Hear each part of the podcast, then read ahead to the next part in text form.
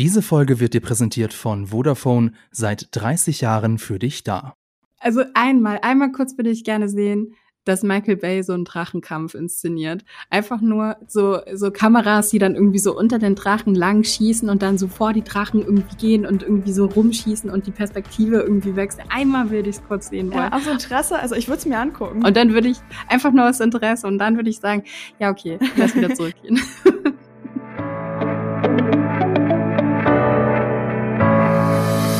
Hallo und herzlich willkommen zu einer neuen Folge von Die Quadrataugen powered by Vodafone. Es ist Folge 70, wenn ich richtig gezählt habe. Und das passt ja perfekt, dass wir dann auch über das große Finale von House of the Dragon reden. Ähm, wir, das sind Lisa Oppermann und Laura Samide. Genau, hallo. Und ich bin Fabian Douglas, Moderator von GigaTV Mac und offensichtlich auch von diesem Podcast. Äh, schön, dass wir wieder in dieser Dreierrunde sind, wie auch schon in der allerersten Folge von House of the Dragon. Ähm, wir waren das jetzt für längere Zeit nicht, denn äh, Laura war nicht in Deutschland. Bist du wieder gut angekommen? Äh, ja, bin ich. Vielen Dank. Kaum, kaum gejetlaggt. Ich wollte gerade sagen, wie viel Jetlag hast du noch? Denkst du, es ist irgendwie drei Uhr nachts oder so? Oder geht das? Ich habe tatsächlich immer noch Jetlag. Also ich weiß gar nicht, ich bin gestern Abend, also ich bin halt jetzt in, auf äh, New York Zeit und ich hatte gestern das Problem, dass ich um zwei ungefähr eingeschlafen bin. Hm, shit, okay. Weil das dann halt acht Uhr abends ist quasi. Also ja. Hättest du mit dem Drachen rüberfliegen sollen und nicht mit dem Flugzeug? Vielleicht wäre es ja. dann weniger Zeitverzögerung oder so. Ich weiß nicht. Sind Drachen schneller als Flugzeuge? Wahrscheinlich, ne? Oh, das weiß ich nicht. Who knows? Sie sind auf jeden Fall schneller als Raben. Aber dann, wenn du so ja. auf zwei Uhr nachts, dann bist du so ungefähr, sind wir jetzt auf einer Wellenlänge, so schlaftechnisch. Das weißt du ja, wie ich mich normalerweise fühle, wenn wir dann irgendwie vormittags Podcasts aufnehmen. Aber Flugzeuge sind super schnell, ne? Das würde ja. mich echt interessieren, ob Drachen. Schreib, das, schreibt uns nach mal. Der schreibt uns Oder googelt ihr das, genau. Ich glaube, da gab es tatsächlich so Überlegungen anlässlich der Staffel 6, 7 oder 8 von Game of Thrones, weil da ja auf einmal Figuren ganz woanders aufgetaucht sind, wo sie in der Folge davor waren. Und die Leute haben dann so ausgerechnet, okay, sie sind hier und in der nächsten Folge sind sie da. Wie schnell hätten sie fliegen müssen und geht das mit Drachen und so? Da gibt's, glaube ich, tatsächlich schon Überlegungen. Aber das ist ja alles schon so lange her, das habe ich alles wieder vergessen. Insofern, auch, auch Folge, äh, Staffel 8 habe ich alles vergessen. Verdrängt. Ja, das. naja, wir werden auf jeden Fall mal googeln, wie schnell Drachen und Flugzeuge sind und äh dann präsentiere ich euch das im nächsten Podcast oder so. Genau, aber das machen wir nicht jetzt, denn jetzt reden wir über die finale Folge 10, The Black Queen, die schwarze Königin, Drehbuch Ryan Condal, Regie Greg Yattains. Ja, ähm, herzlich willkommen auch an euch da draußen auf YouTube, habe ich ganz vergessen zu sagen. Schön, dass ihr da seid und schön, dass ihr uns zuguckt. Ähm, deswegen wollte ich mal als erstes fragen, so, wie hat euch denn die Folge gefallen, jetzt die finale Folge? War das eine Folge, die dem Finale auch wirklich würdig war? Laura, wie war's? Ich fand, also ich finde fast, man muss die letzten zwei Folgen als eine Folge zusammen sehen, weil sie ja zwei verschiedene mhm. Perspektiven zeigen. Deshalb, man kann eigentlich nicht ohne, man kann die eine Folge nicht ohne die andere irgendwie so richtig sehen, finde ich.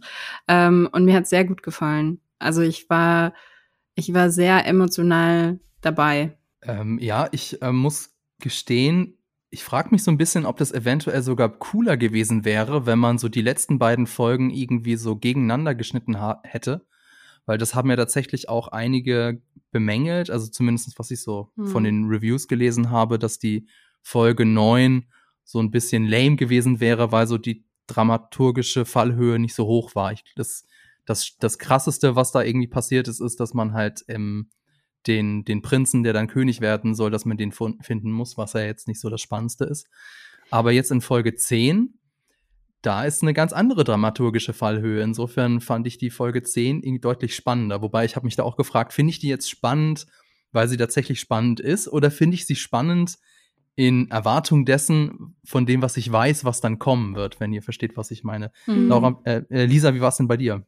Ähm, ich muss erstmal sagen, ich glaube, ich finde es aber ganz gut, dass sie das so, oder ich kann verstehen, warum sie das so quasi getrennt gemacht haben, weil so wird ja quasi diese ganze Logistik von diesen Abläufen viel klarer, wie schnell hintereinander diese ganzen Steps passieren, was jetzt zum Beispiel die Grünen alles gemacht haben, dass sie jetzt da ihre Verbündeten herkriegen müssen, dann müssen sie da irgendwie Rhaenys einschließen zum Beispiel, dann müssen sie dann hier Egon finden und so. Ja, aus Interesse als natürlich schon gerne auch gesehen, wie es gewesen wäre.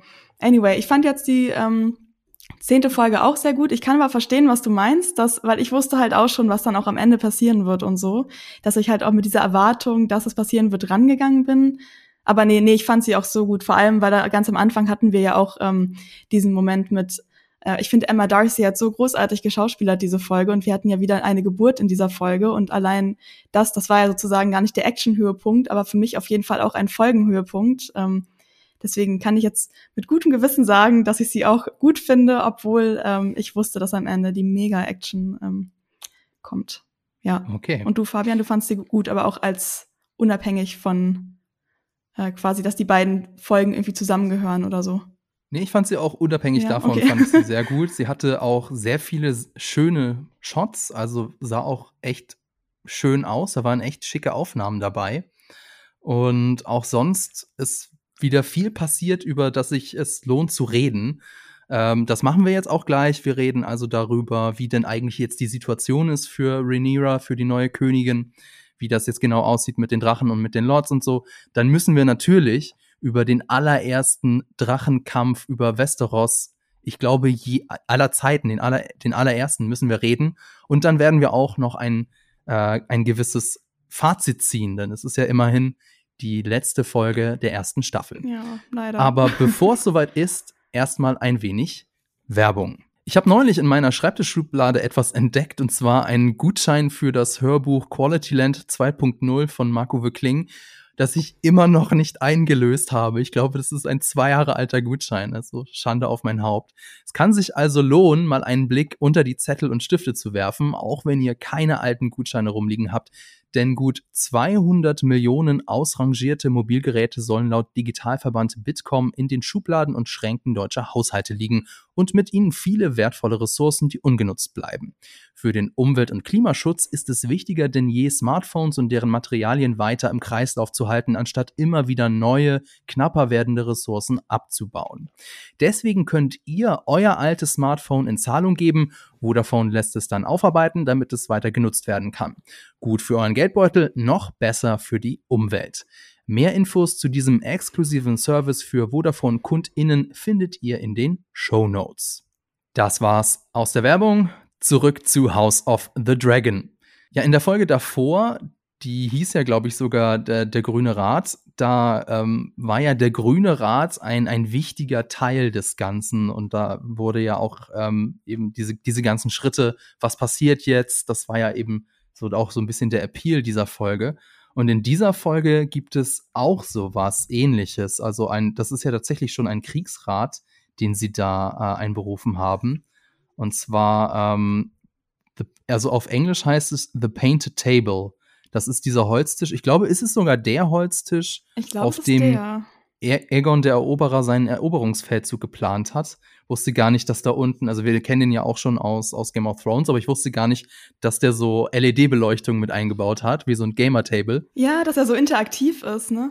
Also sehr, sehr cooles Bild auch. Und ähm, da wird halt so ein bisschen mal also au- dargestellt, okay, wer steht jetzt eigentlich auf welcher Seite? Denn also von den Figuren her wissen wir das natürlich. Wir haben jetzt ja fast zehn Folgen mitbekommen, ähm, wer gegen wen. Aber wir waren ja immer nur so konzentriert auf King's Landing. Aber Westeros ist ja riesig. Und wie ist es jetzt, wie ist das jetzt eigentlich mit den ganzen Leuten da draußen? Und vor allem auch, wie ist das mit den Drachen? Denn Drachen sind ja fast genauso wichtig wie Unterstützung von Lords. Und deswegen habe ich mir mal die Mühe gemacht und das mal ein bisschen auseinanderklambüstert, wer, wessen Drachen jetzt eigentlich auf welcher Seite stehen. Ich habe mir hier so Notizen gemacht, denn so richtig erklären tut es die Serie nicht, aber ich glaube auch aus ganz nachvollziehbaren Gründen, denn es ist halt einfach viel. Also auf Seite der Grünen haben wir eben Aegon II. mit äh, Sonnenfeuer beziehungsweise Sunfire, dann seinen Bruder Aemond mit mit Vega, haben wir ja schon gesehen. Dann Helena mit Traumfeuer, Dreamfire. Den haben wir, kann sein, dass wir den auch schon gesehen haben bei der Beerdigung von, von Lena, aber eher so im Hintergrund. Und dann ähm, in den Büchern, Darren hat dann auch noch einen Drachen Tessarion. Das sind also, wenn ich, wenn ich jetzt richtig gezählt habe, vier Drachen auf der Seite der Grünen. Und jetzt geht's los. Also auf der Seite der Schwarzen haben wir natürlich Damon mit Caraxes, den, dem Blutwurm. Dann haben wir Rhaenyra mit Cyrex. Dann haben wir Jace, den, ähm, ja, den ältesten Sohn von Rhaenyra mit seinem eigenen Drachen Vermax. Dann haben wir Luke mit Erex, den wir ja dann auch in dieser Folge prominent sehen zum ersten Mal. Und Joffrey hat in dem Buch auch einen eigenen Drachen, Tyrexis. Dann gibt es im Buch ist es so, dass hat, sie hat ja schon Kinder mit Damon gezeugt und einer von denen, Aegon, der hat auch schon einen Drachen, Sturmwolke. Der äh, Viserys, der, der Jüngere, der hat nur noch ein Ei, der hat noch keinen eigenen Drachen. Dann gibt es eben noch Rhaenys mit Milis, dann gibt es in den Büchern zumindest noch ähm, Baylor mit der ähm, Moon Dance oder Mondtänzerin. Dann ähm, Raina, die, die andere ähm, Tochter von äh, Lena und Damon, die hat noch keinen Drachen. Und dann gibt es noch jede Menge, tja, Drachen, die aber keinen Reiter oder keine Reiterin mehr haben. Also wir haben Silberschwinge, das ist die, der ehemalige Drache von Königin Alysanne. Dann haben wir Sea Smoke, Seerauch, das ist der Drache des äh, Verstorbenen ähm, Prinzen Laenor. Und dann haben wir noch Vermithor, das ist dieser riesige Drache, den sich Damon singend nähert. Das ist der ehemalige Drache von König Jaehaerys. Und dann gibt's noch drei ungeclaimte Drachen, die heißen im Volksmund laut dem Buch Schafsdieb, Graugeist und der Kannibale. Und wenn ich das jetzt richtig gezählt habe, dann sind das, äh, je nachdem, ob man jetzt äh, zum Beispiel den von Aegon äh, mitzählt, äh, 12 beziehungsweise 13 Drachen. Also eine ordentliche Übermacht. Aber ähm, das hat ja dann auch Damon in der Folge so gesagt. Also wir haben, wir haben 13 Drachen, die anderen haben nur vier. Lass die mal kommen. Aber im Buch sagt ähm, die Rhaenyra was ganz, äh, was ganz Schlaues. Sie sagt nämlich, ja, das mag ja sein, aber das sind ja alles Drachen, die gar keinen Reiter oder keine Reiterin haben. De facto haben wir halt nur fünf, die einsatzbereit sind. Sie ähm, zählt sich, sie, sie nimmt sich da aus, weil sie ähm, eben noch mit den Nachwirkungen der Geburt zu kämpfen hat. Fünf gegen vier. Und das ist dann schon nicht mehr so eindeutig. Und von einer von diesen vier ist halt einfach Vega, Vega fucking Vega, der einer der, der größte Drache, der, äh, der aktuell noch am Leben ist. Ähm, also schon nicht mehr so eindeutig das Ganze. Und ich weiß nicht, habt ihr euch das gefragt, als sie so, als sie so da an diesem Painted Table waren und so die, ja, aufgezählt haben, wer, wer gehört jetzt zu wem? Was hättet ihr denn an der Stelle von Rhaenyra gemacht? Hättet ihr gesagt, das gewinnen wir auf jeden Fall? Oder hättet ihr gesagt, hm, ich weiß nicht, sieht nicht so gut aus für uns? Oh, also wenn wir wirklich, wenn ich jetzt wirklich direkt an der Stelle von Rhaenyra wäre, ist natürlich jetzt schwierig, sich das vorzustellen.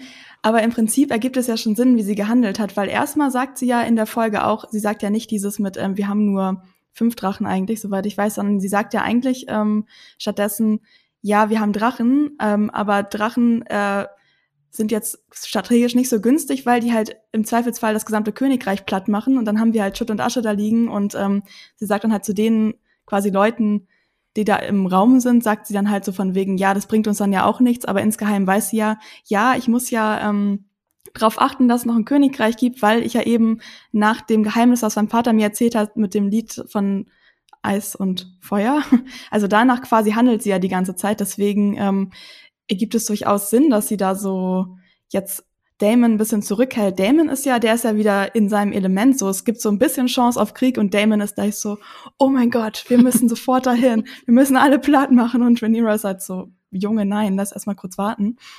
Ähm, und jetzt von den Zahlen her, wenn das jetzt, sage ich mal, von der Rechnung hinkommt, so fünf zu vier, also da würde ich jetzt auch nicht sagen, dass wir da mehr Drachen haben und vor allem Vega, das haben wir am Ende gesehen. Vega ist ein fucking Monster. Vega ist so riesig. Ich muss sagen, am Ende bei dieser Einstellung habe ich total die Assoziation gehabt, wie ähm, die es teilweise im Star Wars-Universum gibt, diese Shots, wo irgendein kleines Raumschiff irgendwo rumfliegt und dann kommt so ein riesiger Sternzerstörer einmal so durchs Bild geflogen. Und so war das da. Und ich war so, oh, dieser Schöner Drache Vergleich. Ist, ähm, ist einfach riesig. Aber ich habe ja auch letztens erst rausgefunden, dass Drachen im Game of Thrones Universum bis an ihr Lebensende wachsen. Das wusste ich vorher nicht. Also es ergibt ja voll Sinn, wenn Vega, die ist ja irgendwie 200 Jahre alt oder so. Oder? Das ist der Drache von, ähm, Von- Visenya. ja, Visenya. Ist auf jeden Visenya. Fall aus der Zeit, als äh, Aegon der Eroberer seinen Eroberungsfeldzug durchgeführt Mhm. hat. Genau, das ist der letzte noch lebende Drache. Und wenn halt wirklich die bis an ihr Lebensende wachsen, da gibt's halt voll Sinn, dass sie so alt ist. Also gegen Vhagar, das ist halt echt, ja. Nee, da bringt's auch nicht, wenn so einen kleinen, vor allem so ein Babydrache dann wie hier äh, Lukes Drache, da gegen Vhagar, ja, pff, nee. Soll Ja. Rhaenyra mal Ja, so machen schwierig. alles? Es wird nochmal klar, wie schlau das von Aemond war, tatsächlich sich Vega zu sichern. Ne? Also es Mhm. war ja schon damals, äh, hatte sich ja schon so ein bisschen angebahnt, dass es da einen kommenden Konflikt gibt und vor allen Dingen ähm, die Kinder der Grünen waren ja schon so ein bisschen darauf eingeschworen und dementsprechend war, glaube ich, auf der Seite klarer, was es eigentlich bedeutet und wa warum man eben Vega auf der Seite auch haben sollte. Ähm, was ich ganz interessant fand in der Folge, was ja was ist, was, worüber wir noch gar nichts gesprochen haben, welchen, ähm, also wie viel die Drachen natürlich auch nochmal den Konflikt bestimmen werden. Weil wir haben ja jetzt in der Folge gesehen, dass es eigentlich die Drachen sind, die den Krieg auslösen Mhm, Ähm, ja. und äh, die eigentlich ihren eigenen kleinen Beef da irgendwie haben. Und das fand ich nochmal interessant und wollte das auch nochmal so irgendwie äh, zur Diskussion stellen, weil ich glaube, wenn wir dann einfach nur ähm, äh, die beiden Drachenreiter gehabt hätten, wäre es vielleicht sogar klimpflich ausgegangen. Also dieser eine Konflikt, in, in den sie sich jetzt verwickelt haben. Also was glaubt ihr, wie weit werden die Drachen nochmal ja ihre eigene Agenda pushen und ihren Also eigenen Krieg führen? Sollen wir jetzt, also wenn ich jetzt nicht so viel vorwegnehme, glaube glaube ich halt auf jeden Fall, dass das da noch so ein paar Drachenmomente geben wird, weil ich bin mir ziemlich sicher, dass Aemond ähm, in der Serie jetzt ähm, Luke nicht töten wollte, sondern einfach ihm so ein bisschen Angst machen wollte und dass Aemond auch genau, also in dieser Situation nochmal wirklich gemerkt hat, wie viel Stärke er da eigentlich sozusagen unter sich hat, also wie krass Vega eigentlich wirklich ist und ähm, wir hatten ja ganz am Anfang der Serie, hat Viserys in irgendeinem Gespräch mal gesagt, ähm, wenn du glaubst, dass wir die Drachen kontrollieren können, dann hast du falsch gedacht, so ungefähr. Und das ist genau der Moment, wohin es jetzt zurückgeht. Also die beiden Drachen haben da ja wirklich ein, ein Eigenleben entwickelt im Prinzip. Und ähm, in der letzten Instanz, also kann man sich halt nicht hundertprozentig, also die sind, kann man halt nicht kontrollieren. Und wie du schon sagst, Laura, ich habe genau dasselbe gedacht. Ähm, Im Prinzip, wie es jetzt so geschrieben wurde, ist, haben die Drachen jetzt ja das Fass zum Überlaufen gebracht, indem sie einfach ja irgendwie Stress angefangen haben miteinander. Es war, glaube ich, sogar Erex, der angefangen hat, ne? Ja, der hat Also so es war Feuer gar nicht- gespeit, Hat äh, Vega ange, angespuckt mit Feuer. angepustet. Was Angepustet. willst du von mir? Das ist wie mit so Hunden, wenn die kleinen Hunde mehr Stress machen als die großen. Die sind so, Ja. die bellen so ganz viel und sind so, yo, ich kann mich verteidigen. Und dann ist der Große so, ich snack dich halt mal eben weg, so. Ja. Hm. Ja, das ist halt so die Frage, warum? Also, man kann es so interpretieren, wie, wie du das jetzt gemacht, gemacht hast, Laura, nämlich so im Sinne von, die, das sind halt Wesen, die ihre eigene Agenda haben oder die das irgendwie spüren, diesen Konflikt und deswegen das machen.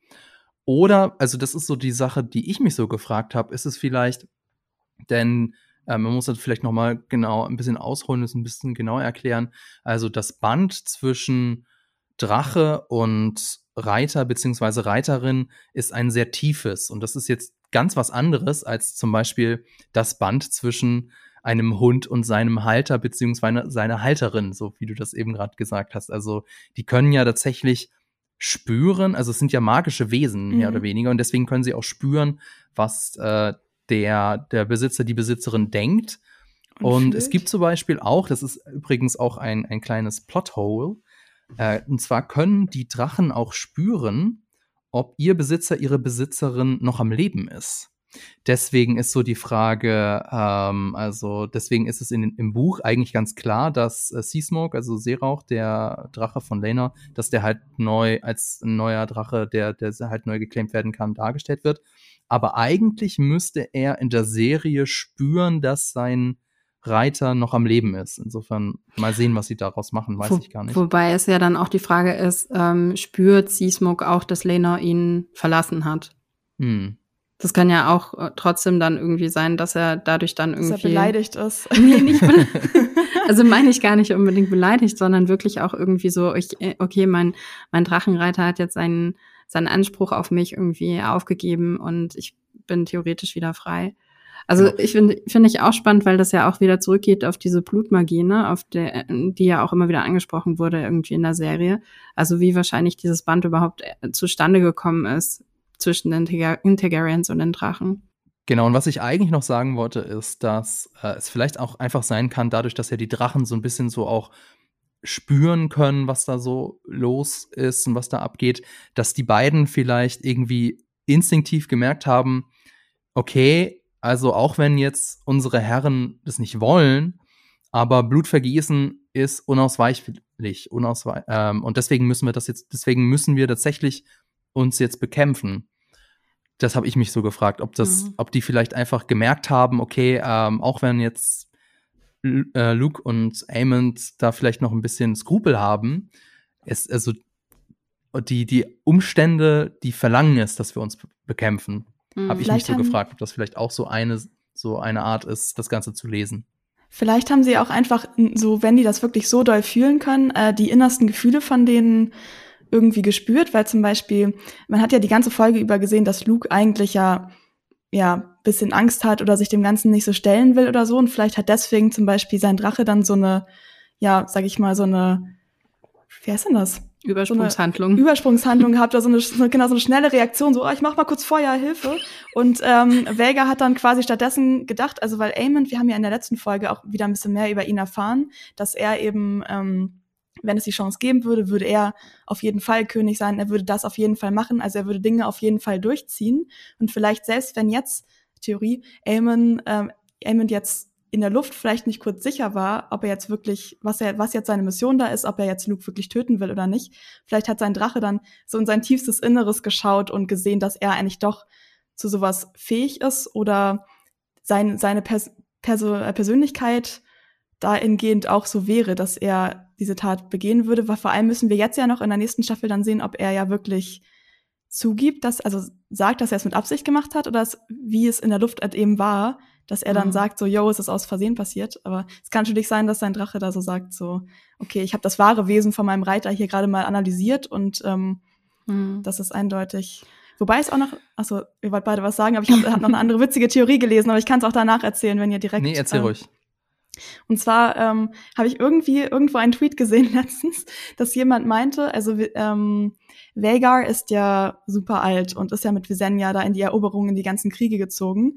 Und jemand hat gemeint, man müsste das mal aus der Perspektive betrachten, dass Visenya vielleicht, äh, Quatsch, dass Vagar vielleicht einfach ein bisschen senil ist, weil, weil sie halt so alt ist und vielleicht irgendwie denkt halt die ganze Zeit, dass sie halt noch in diesen Eroberungskriegen ist und dass halt den, der Reiter, der auf ihr sitzt, vielleicht für Senja ist. Das widerspricht jetzt natürlich ein bisschen dem, dass die Drachen das halt so genau fühlen können. Aber sozusagen dadurch irgendwie so ein bisschen dieses, dass so getriggert wird auch, dass wir, dass Vega die ganze Zeit denkt, dass sie im Krieg ist und deswegen sich und ihren Reiter, ihre Reiterin verteidigen muss. Das ist eigentlich gar nicht so witzig, das ist eher traurig. Das ist voll traumatisch vor allem. Ich finde das. Äh, Vega hat PTSD quasi. Ja, genau. Es ja. ist voll traurig. Aber könnte sein. Ich glaube es ehrlich gesagt nicht. Ich glaube schon, dass eben es diesen, diesen Verbund eben gibt irgendwie von Amond und Vega. Weil auf eine gewisse Art und Weise hat Vega Amond ja auch ausgesucht. Weil sie hätte ja theoretisch auch sich äh, Lena aussuchen können, ne? Ähm, also es ist so ein bisschen, ähm, nee, wie heißt die Tochter von Lena? Bayla, meinst du? Bayla, ja. Ähm, also ich finde, also zwei Sachen eine Szene aus dieser Folge und eine Szene aus der letzten Folge von Game of Thrones. Ähm. Wir hatten nämlich eine, wir hatten eine wahnsinnige Diskussion nach der letzten Folge von Game of Thrones. Nicht nur wegen den offensichtlichen Gründen, sondern vor allen Dingen auch, wie intelligent sind Drachen wirklich? Ähm, mhm. Und gerade dieser Vergleich mit Hunden kam auch immer wieder hoch. Und ähm, ich bin ja der Meinung und auch andere in dem Raum waren der Meinung, dass Drachen eben nicht mit Hunden zu vergleichen sind, weil letzte Folge Game of Thrones Drogon was ganz Interessantes macht. Ähm, er hat die Chance, John umzubringen, weil John hat gerade Daenerys okay, das ist jetzt ein, ich weiß nicht, ob das jetzt ein Riesenspoiler ist für alle Leute, die Game of Thrones nicht gesehen haben. also, er, okay, Achtung, Spoiler, die letzte Staffel Game of Thrones. Also, John hat nun ja eben gerade ähm, die Drachenreiterin von, von Drogon umgebracht. Und theoretisch könnte jetzt Drogon John einfach umbringen, ja, und Rache mhm. üben. Aber stattdessen wendet er sich um und zerstört den Thron.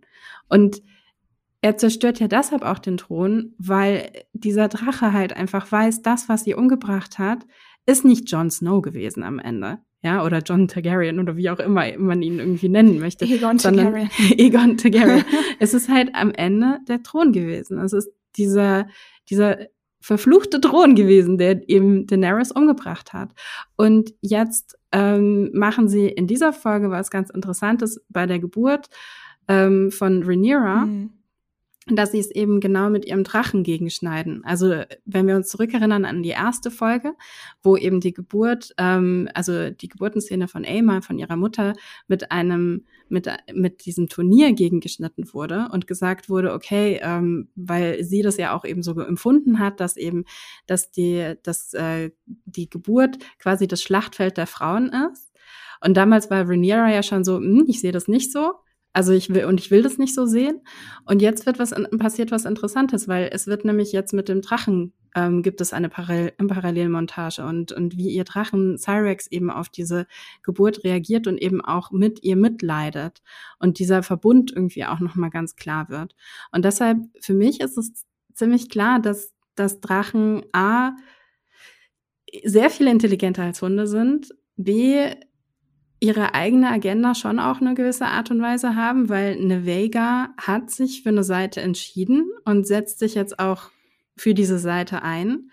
Und dazu gehört eben auch, dass sie halt in dem Moment, wenn so ein kleiner Arax da ankommt und denkt, der kann halt irgendwie, kann ihr was, dass sie dann halt irgendwie ähm, sehr schnell irgendwie äh, dem, dem Gar ausmacht. Und genau, also ich glaube, ich glaube definitiv, dass, dass äh, Vega eben auch in dem Moment eine Agenda hat. Aber würde das dann auch bedeuten, dass Vega quasi die ganze Zeit so diese ganzen Handlungsstränge oder diesen ganzen Zwist von den Grünen und den Schwarzen quasi mitbekommen hat und immer so mit einem Drachenohr gelauscht hat und dann sich quasi aufgrund dessen ihre Meinung gebildet hat? Oder ich glaube schon. hat sie das gefühlt, gefühlt durch die, die Gefühle von, weiß nicht. Von Aemon? Ich, ich, glaube schon, aber es ist auch interessant, dass sie halt die Seiten wechselt auf eine gewisse Art und Weise, ne? Aber warum? Das ist halt eine ganz uralte Frage, will ich fast schon sagen, weil das haben wir uns ja halt auch während Game of Thrones die ganze Zeit gefragt, weil es gibt ja dieses Zitat, ihr kennt es von Tyrion, dass er sagt, dass einige Meister behaupten, Drachen wären so schlau wie Menschen, beziehungsweise sogar noch schlauer. Und in Game of Thrones war das so nicht eindeutig. Wir haben halt zum einen gesehen, dass sie sich ja einsperren lassen und ähm, dann irgendwie, und dann, das würde dann ja bedeuten, dass sie das quasi freiwillig gemacht haben, sich freiwillig in Knechtschaft begeben haben, wenn sie selber irgendwie so schlau wären und einen eigenen freien Willen hätten, was irgendwie ein bisschen weird wäre. Und dann wissen wir ja auch, dass äh, sich die Drachen, ich weiß nicht was, Drogon, auf jeden Fall halt auch, ja, Kinder fressen. und wenn das halt mhm. schlaue Wesen sind, die genau wissen, was sie da tun, ist das halt schon hart, wenn er sagt, so, und jetzt schnapp ich mir dich und dich fresse ich jetzt. Und es ist mir vollkommen egal, was äh, deine Familie da denkt. Aber das ist ja trotzdem eine andere Spezies. Das ist ja trotzdem eine andere Spezies. Das ist ja trotzdem, also ich würde, weil das würde ja jetzt bedeuten, dass Drachen genauso wie Menschen denken. Das glaube, das glaube ich aber nicht. Drachen denken halt wie Drachen. Und in sich denken sie okay. dann eventuell, ähm, auf eine, ja, ich weiß nicht, ob man sagen kann, irgendwie sie sind intelligenter als Menschen. Sie denken, also ich glaube, sie sind gleichwertig. Ne? Also sie, sie wissen, glaube ich, schon auch, was los ist und haben, wie, wie ich halt gemeint habe, ihre eigene Agenda auf eine gewisse Art und Weise.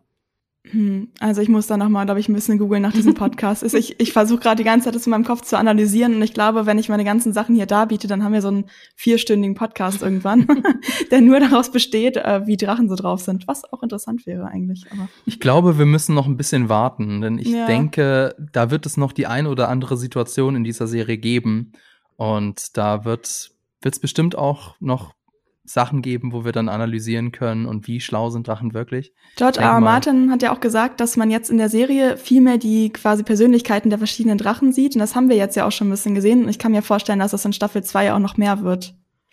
Und, das wollte ich eigentlich auch noch sagen, wir sehen jetzt end also wie cool sind die Drachen eigentlich in House ja. of the Dragon? Die sehen halt alle unterschiedlich aus. Das war ja tatsächlich so ein bisschen das Problem in Game of Thrones, dass das eigentlich ja mehr oder weniger dreimal das gleiche Drachenmodel war, was sie halt im CGI nur anders eingefärbt haben. Und hier sehen die Drachen halt wirklich individuell aus. Also du hast zum Beispiel den Blutwurm, der ganz anders aussieht als zum Beispiel ähm, oder Melis so. oder so. Also es ist schon ziemlich, oder Vega sieht auch, hat auch eine ganz eigene Silhouette. Du siehst sofort, zum Beispiel als äh, Luke da im, im Hof von Sturmcup landet und der Blitz im Hintergrund die Silhouette von Vega erleuchtet, weißt du sofort, okay, das ist der Drache und nicht irgendein anderer. Also auch mhm. das ist schon ziemlich cool. Okay, aber jetzt haben wir so ein bisschen, sind wir so ein bisschen durch meine, ähm, tja, durch meine Ordnung, durch meine Struktur ein bisschen durcheinander gegangen, denn äh, jetzt haben wir schon vorher über den äh, epischen, naja, war er episch? Ich weiß nicht, aber es sah auf jeden Fall episch aus, den allerersten Drachenkampf ähm, geredet was halt auch echt richtig cool war. Also für eine, für eine Serie ist, sieht das halt einfach fantastisch aus. Und jetzt ist der, der Kampf, also der, der Tanz der Drachen fängt jetzt an, weil das ist, fand ich auch ganz interessant im, im Vergleich eben zum Buch, dass im Buch beginnt der Kampf oder der Krieg eigentlich schon vorher. Und zwar beginnt der Krieg schon zu dem Zeitpunkt, als, ähm, also auch hier nochmal, Moment, ich muss mal eben in meine Aufzeichnung blättern. Und zwar in der Serie ist es ja Otto, der eben sich wieder mit, mit Damon an der, an der Brücke trifft, an dieser Landbrücke, so wie, wie wir das ja auch schon davor hatten. Nur diesmal ist es eben nicht im Nebel, sondern ähm, irgendwie im Sonnenauf- oder Untergang. Das heißt also, kann man auch hier wieder sagen, so der Nebel hat sich gelichtet. Es ist klar, wer wo steht. Ähm, und im, in, in, im Buch ist es eigentlich äh, Großmeister Orwell, der, der da die, die Kunde eben über, überbringt. Und eigentlich ist dann schon klar, okay, es, äh, jetzt, jetzt gibt's Krieg, während ja in der Serie Rhaenyra sagt, hm, ich denk noch mal drüber nach. Und der eigentliche Krieg beginnt dann ja mit, mit dem Tod von, von Luke. Das fand ich ganz cool, ein cooles Zitat im, im Buch. Also, dass der Krieg der Raben und Gesandten endet und der Krieg von Feuer und Blut beginnt. Finde ich sehr cool. Habt ihr das auch so empfunden oder habt ihr gedacht, nee, das, der Krieg ist schon längst vorher ausgebrochen? Ich habe das schon so auch empfunden, weil ich meine, es gibt ja auch, also was er im, in der Serie wirklich anders gemacht wird als im Buch ist, dadurch, dass der Fokus viel mehr auf Rhaenyra und auf Alicent ist, ähm, wird auch viel mehr erklärt, wie beide zögern, diesen Krieg anzuzetteln. Also sowohl Alicent ähm, in der Folge davor ist ja jetzt auch nicht sofort dabei und sagt, ähm, lass die alle umbringen. Im Gegenteil, sie ist ja auch diejenige, die eigentlich irgendwie noch so ein bisschen ähm, ja Vernunft walten lassen will und versucht irgendwie auch noch äh, ohne Krieg aus der Situation rauszukommen. genau das Gleiche passiert ja jetzt auch mit Rhaenyra. Und wir sehen ja sogar noch diesen, diese äh, Buchseite, die dann eben Otto an sie überbringt. Und nochmal dieser Versuch irgendwie, hey, wir sind eigentlich Freundinnen und wir können eigentlich, könnten wir versuchen, so aus der Sache rauszukommen. Und ähm, ich, ich äh, sehe das eigentlich so, dass der Krieg in dem Moment anfängt, wenn, ähm, wenn Luke stirbt, weil das ist, da geht, das, danach kommt, geht kein Weg mehr zurück. Das ist das erste offizielle Opfer. Ähm, man sieht es in Rhaenyras Blick danach. Äh, jetzt ist Schluss mit den Freundlichkeiten und ähm, jetzt gibt's kein Zurück mehr. Ich glaube, das allererste Opfer ist äh, Lord Beastgraves. Beastbury. Ja, das stimmt. Aber das war vielleicht auch noch ein Versehen. Und ich meine, sowas ja. kann ja auch passieren. Ich meine, da schubst mal jemanden zu hart und dann stirbt er direkt. Also das ist halt auch ein alter Mann, weißt ja. du. Der muss nur husten und fällt tot um. Ne? Who ja, knows? Also, ja. Genau. Aber ich fand das halt auch so cool, dass, also die Fam also es gab ja schon viele Todesfälle, ja, also Rhaenyra hat ihren, tja, Mann, also ihre beiden Männer verloren. Den einen, ähm, der, der ist ja tatsächlich bei einem, bei einem Brand umgekommen. Ähm, also man könnte so sagen, so ja, die, also Tod ist nichts Neues, aber jetzt ist halt wirklich ihr Kind gestorben, was ja eine ganz andere Qualität und eine ganz andere Schwere hat. Und das fand ich auch eine coole, coole Kameraeinstellung. Also sie steht mit dem Rücken zur Kamera, also mit Blick zum Kamin in die Flammen quasi, ja. Und dann dreht sie sich um und dann ist so die Frage, okay, was, was sehen wir in ihren Augen? Das, das sowohl Trauer, aber auch sehr viel Zorn und damit ist klar, das war's, jetzt geht's los.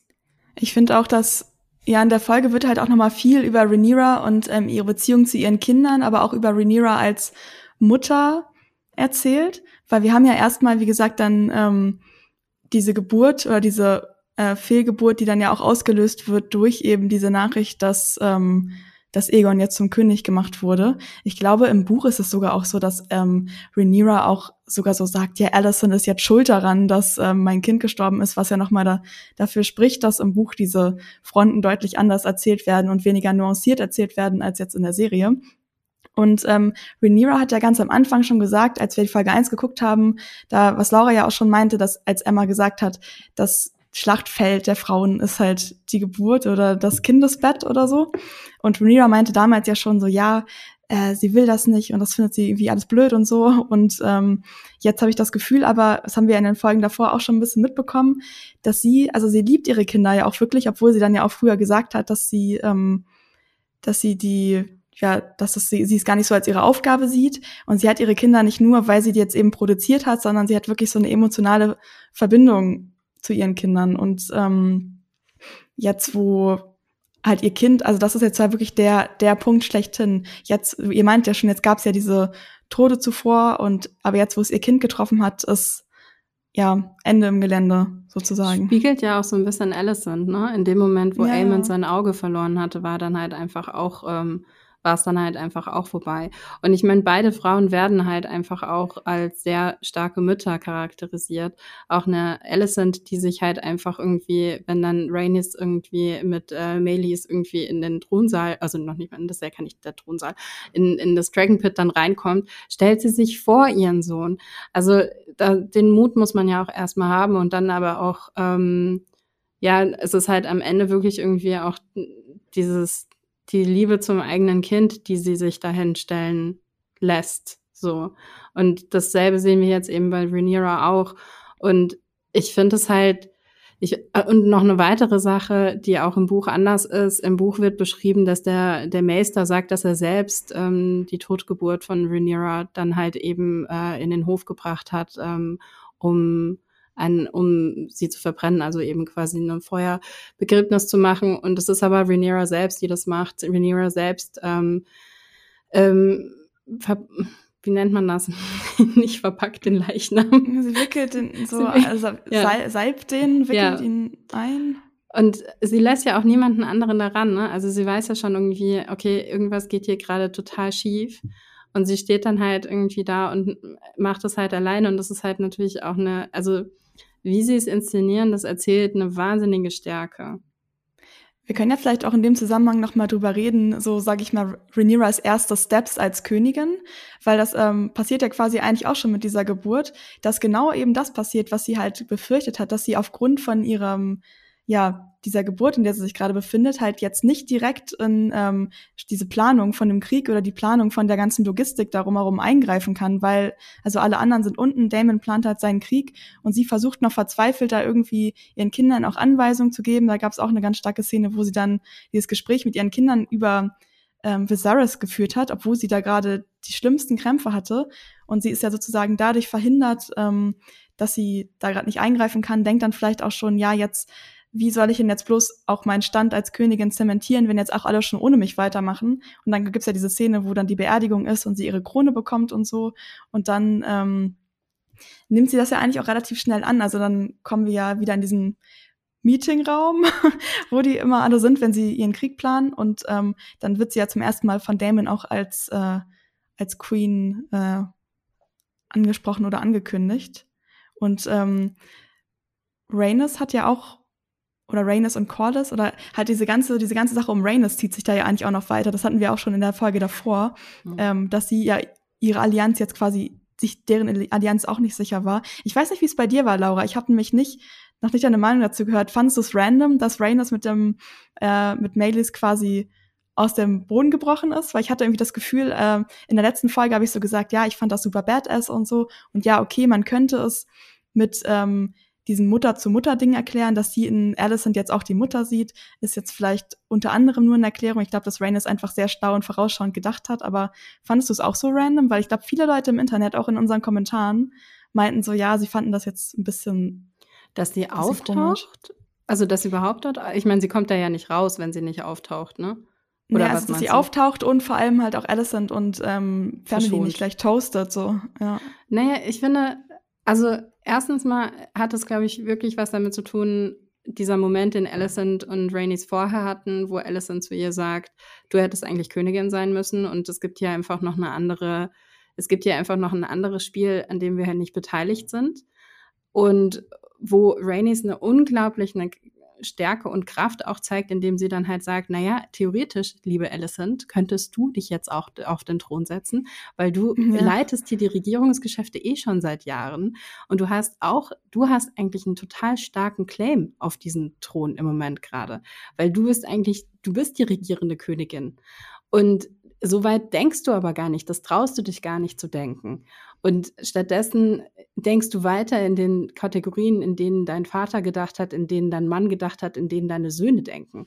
Und das fand ich einen wahnsinnig starken Moment. Und ich finde es aber auch absolut logisch, dass Rainey sie nicht, sie nicht ähm, toastet, weil ja. ähm, sie damit den Krieg starten würde. Und es ist, wie sie jetzt in dieser Folge auch Genau, da wollte ich mich drauf hinaus. Es ist nicht ihr Krieg, den sie starten muss. Ja, also das ist, sie ist eine, sie ist zwar eine Targaryen äh, Velaryon, aber sie ist eigentlich, sie ist erstmal keine von den Grünen und sie ist auch keine von den Schwarzen, sondern sie ist, steht halt irgendwo dazwischen. Und ähm, das sieht man ja dann auch ganz deutlich, dass sie wirklich die einzige ist, die bis dann Collis eine Entscheidung trifft, auch sich eben nicht vor Rhaenyra mhm. verneigt. Mhm. Also sie ähm, beugt das Knie nicht ja. Genau, wir sehen sie während der Bestattung des Kindes quasi auf der anderen Seite. Sie steht ihr quasi gegenüber und sie ist die Einzige, die sich nicht verbeugt. Und das ändert sich dann aber spätestens dann durch das äh, Erwachen von äh, Corliss. Und dann, während Corliss eben den Saal betritt, steht sie dann auf einmal quasi wortwörtlich, aber auch bildlich hinter Rhaenyra, steht also hinter ihr. Fand ich auch ganz cool. Ich wollte mal, wir haben jetzt nicht mehr so viel Zeit, aber ich würde trotzdem gerne noch mal einen so einen Blick in die Zukunft werfen, was jetzt das Ende und äh, was ihr euch ja auch vielleicht ein bisschen erwartet für die zweite Staffel. Denn ähm, ein, im Prinzip ist es so, alles, was wir jetzt in einer Staffel gesehen haben, in zehn langen Folgen gesehen haben, ist eigentlich nichts anderes als nur der Prolog. Und zwar der Prolog zum Tanz der Drachen. Ähm, sagt ihr jetzt, okay, endlich geht's richtig los? Oder sagt ihr, hm, mir hat aber eigentlich so dieses ganze Charakterliche ziemlich gut gefallen und jetzt äh, kommt quasi in Anführungszeichen nur der Krieg. Wie, wie seht ihr das? Mm, also ich fand halt, wie du meinst, dass dafür, dass der Prolog ist, hat es mir unglaublich gut gefallen. Mir gefallen halt ähm, generell immer diese ja, diese Art des Erzählens oder was auch in den ersten Staffeln Game of Thrones war, dieses ganze, diese ganzen zwischenmenschlichen Sachen und diese ganzen Intrigen und so, sowas finde ich halt super cool, wenn das gut erzählt ist. Deswegen hoffe ich persönlich auch, wenn wir jetzt natürlich super die Action kriegen und der Tanz der Drachen richtig losgeht und keine Ahnung, wahrscheinlich Drachen dann alles zerballern, irgendwie hoffe ich trotzdem, dass wir auch genau diese Momente aus den, diesen ersten zehn Folgen jetzt weiterhin kriegen werden, weil das für mich auch sehr charakterisierend für die Show generell ist. Ähm, das fände ich jetzt schade, wenn sie jetzt auf einmal alles wegschmeißen, wie sie es bisher gemacht haben, was sie nicht tun werden, aber jetzt so ganz übertrieben gesagt und jetzt denken, boah, jetzt kommt Blockbuster-Action mit Drachen, die zehn Saltos machen und niemand redet mehr. ja. ist jetzt auch alles im Sonnenuntergang, so wie bei, bei Michael Bay. Und du hast die ganze Zeit irgendwelche Lensflares. Ab jetzt. Genau. genau, Michael Sapochnik wird durch Michael Bay ersetzt. Jetzt oh hier habt ihr es zum ersten Mal gehört. Genau. Ja. ah, ah geil. Oh Wobei ich würde es ganz gerne, also einmal, einmal kurz würde ich gerne sehen, dass Michael Bay so einen Drachenkampf inszeniert. Einfach nur so, so Kameras, die dann irgendwie so unter den Drachen lang schießen und dann so vor die Drachen irgendwie gehen und irgendwie so rumschießen und die Perspektive irgendwie wechseln. Einmal würde ich es kurz sehen wollen. Ja, also und dann würde ich, also ich einfach nur aus Interesse und dann würde ich sagen, ja, okay, lass wieder zurückgehen. so eine Special-Episode, das ist wie so eine Musical-Folge innerhalb einer ja, Serie. Ja. Das ist die Michael Bay-Folge. Die muss es dann in jeder Serie auch geben ab jetzt. Das stimmt. So. Ja, in allen Serien stimme ich zu. Ja, ja ist doch super. Hm. Sollten wir, wir rufen ihn mal an und schlagen ihm das vor. Ja, find ja, finde ich gut. Ähm, und jetzt glaub, so im Ernst? Im Ernst. ähm, also ich habe schon, also ich meine, ganz ehrlich, wie viele Seiten waren das jetzt der Prolog irgendwie im Buch tatsächlich? Das waren ja jetzt ein paar, also das war ja jetzt wirklich nur ein kleiner Ausschnitt von dem, was da irgendwie passiert. Ähm, und sie haben so viel Subtext da noch reingepackt. Und wir hatten ja am Anfang immer das, die Befürchtung, dass sie es nicht machen, sondern nach der ersten Folge haben wir noch so gedacht, oh no, ähm, es wird irgendwie doch relativ straightforward irgendwie er alles erzählt. Und so nach und nach kam das und so nach und nach kam das auch durch die verschiedenen Regisseurinnen und Regisseure, die da eben irgendwie ähm, Hand an dieses Werk gelegt haben. Und ich habe schon Hoffnung darauf, dass es jetzt in den nächsten, in den nächsten Staffeln noch so weitergeht, ähm, weil du kannst jetzt nicht einfach aufhören, weiter diese Konflikte zu erzählen. Du hast sie ja jetzt sowieso schon irgendwie angelegt und ähm, du hast ja schon einen riesen, du hast ja schon einen Riesenkonflikt auch schon angelegt, ne, irgendwie mit äh, Damon und äh, Amond irgendwie, die sich da irgendwie schon mal irgendwie so beäugt haben.